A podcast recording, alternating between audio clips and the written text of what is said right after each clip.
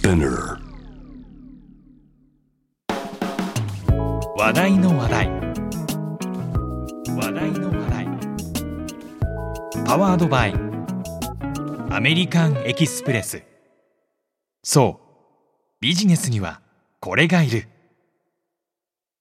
ナビゲーターの山中大輝です。この番組は知れば誰かに話したくなる。次に誰かと話す時の話題になるトピックスをお届けします。内容が気に入ったらぜひあなたの頭の中の引き出しにしまってください。話題のストックが増えれば、ビジネスシーンでも、プライベートでも、どうしよう、話すネタがない、と焦ったり、困ったりせずに、コミュニケーションが楽しくなり、新しいネットワークを築くきっかけにもつながるはずです。例えば、こんな話題。コウモリは20時間、ゴリラは12時間。象は4時間、キリンは20分。これは動物たちの1日の睡眠時間。環境や食べるもの、草食動物か肉食動物かによって必要な睡眠時間はバラバラです。時代が進み、どれだけテクノロジーが発達しても人間の営みには欠かせない睡眠。あなたは昨日何時に眠りについて何時に目が覚めましたか？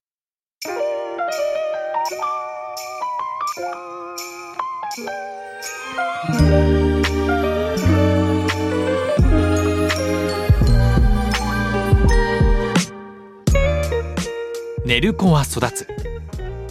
Sleep is better than medicine 睡眠は薬に勝る。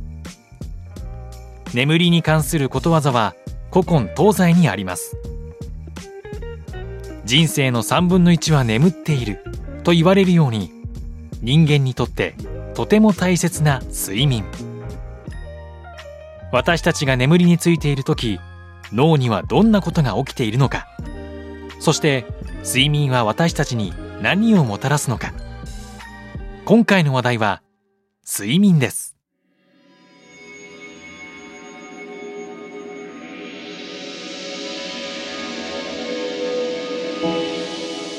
日本人の平均睡眠時間はどのくらいだと思いますか？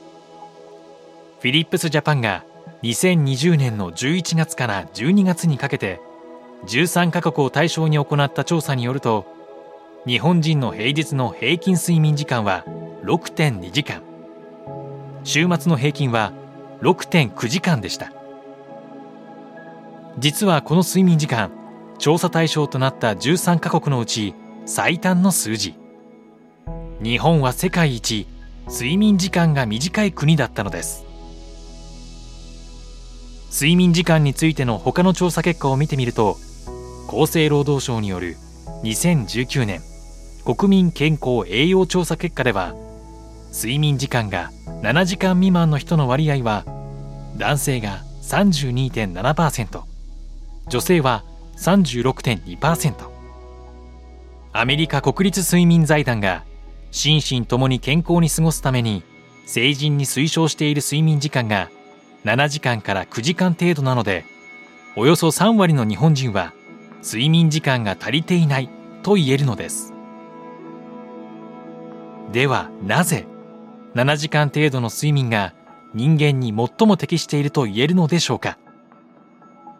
レム睡眠とノンレム睡眠という言葉あなたも一度は耳にしたことがあると思います。簡単に言うとレム睡眠は浅い眠り。ノンレム睡眠は深い眠りのことで人間は睡眠中にこの2つが交互に現れます。眠りに入った際は比較的浅いノンレム睡眠。入眠から40分から1時間ほど経った時ノンレム睡眠はより深いステージへ移行します。細胞の修復を促すホルモンは最も深いノンレム睡眠時に分泌され全身の疲労の回復へとつながります。若く健康な人は最も深いノンレム睡眠の時間が長く現れますが加齢とともに深い睡眠は得られにくくなると言われています。やがて睡眠のステージは浅い眠りであるレム睡眠に移行。この時脳は起きている時と大差なく動いています。寝言を言ったり鮮明な夢を見たりするのはこのレム睡眠の時です。この一連のサイクルは1回およそ90分。サイクルを45回繰り返す7時間程度の睡眠こそが最も熟睡感とすっきりした目覚めを手に入れやすいと言われているのです。眠れば眠るほどサイクルも増えるから体力も回復するというイメージがあるかもしれませんがこれは間違い。睡眠時間が長すぎると眠りが浅くなってしまったり深いレム睡眠の途中で目覚めてしまい疲労感を覚えたりするなど睡眠不足と同じくらいのデメリットがあるのだとか。長い眠りは意外にも体に負担をかけているのです。短すぎず長すぎない睡眠時間こそが健康への第一歩と言えますちなみに人間本来の自然な睡眠のリズムと考えられている日没から数時間後に就寝し夜明け前に目覚める生活を送るアフリカと南米3つの民族の平均をとっても睡眠時間は7時間程度なのだそうです。なぜ睡眠のリズムが大切なのでしょうか？睡眠のリズムが崩れた時人間の心と体にはどんな影響があるのでしょうか？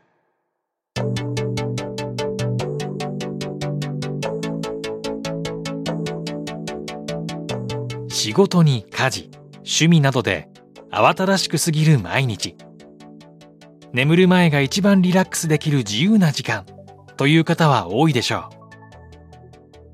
スマートフォンで SNS を見たり映画やドラマ鑑賞を楽しんだり。しかしそこで削られる数時間の睡眠が未来の自分にどれだけの影響を与えるのか想像したことはありますか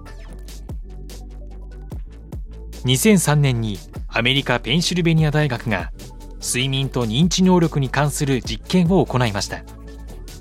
それは被験者をそれぞれ8時間6時間4時間の睡眠時間のグループに割り当て認知能力の変化を探るため2週間の経過を観察するというもの。2週間後。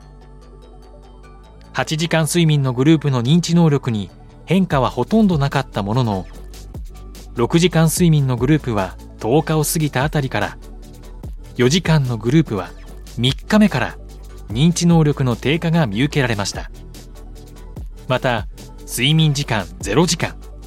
つまり徹夜をするグループの観察も最長で3日間行われましたがこちらは一晩徹夜をするだけで脳の認知能力は大量に飲酒をした酩酊状態の時と同等まで下がってしまったといいます。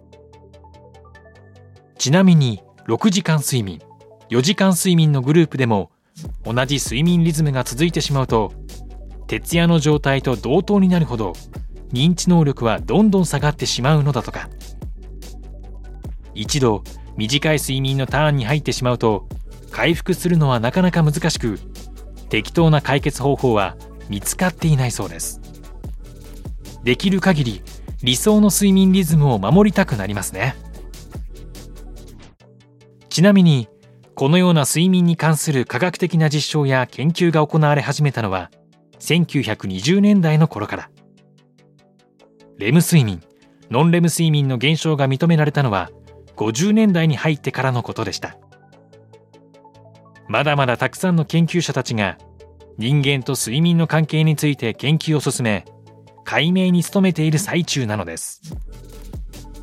まだまだ謎多き睡眠。日々忙しく働く私たちがもっと上手に眠りの時間と付き合っていく方法はないのでしょうか？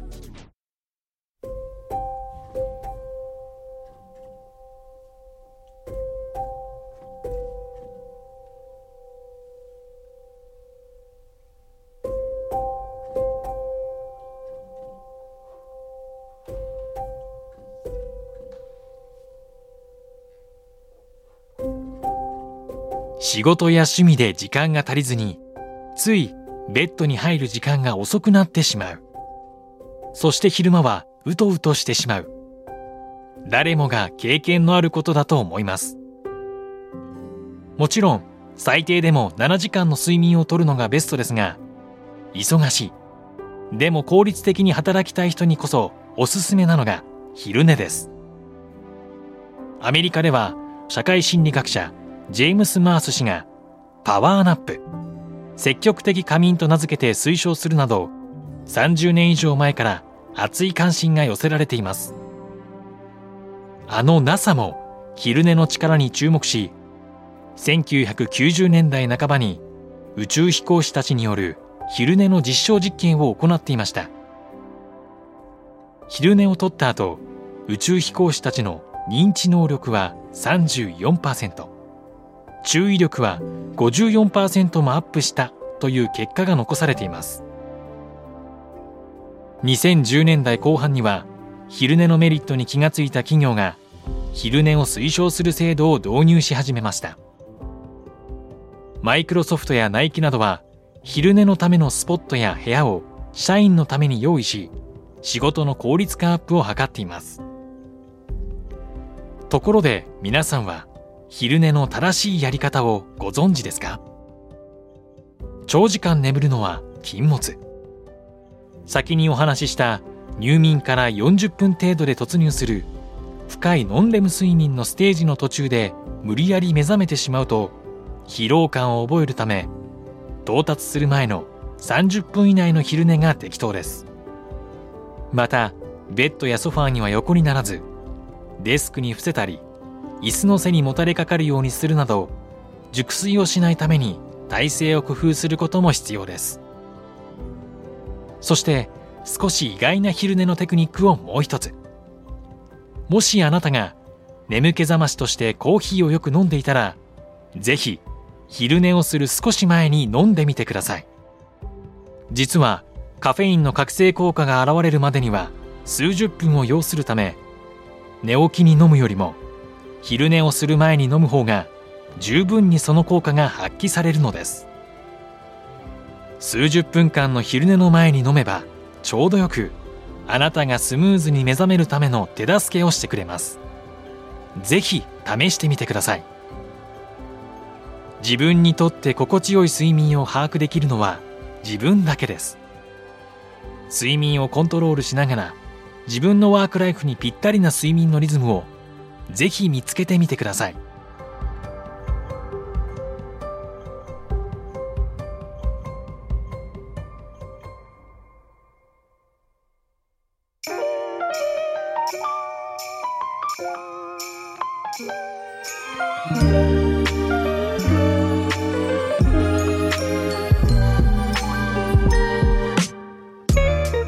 いかがでしたか？もし気に入っていただけたらあなたの話題の引き出しに今日のトピックスをぜひ追加してください。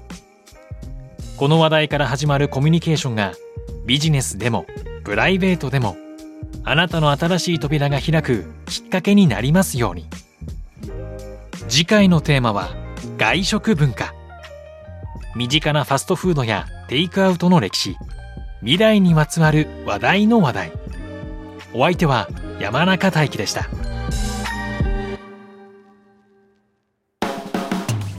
話題の話題。話題の話題。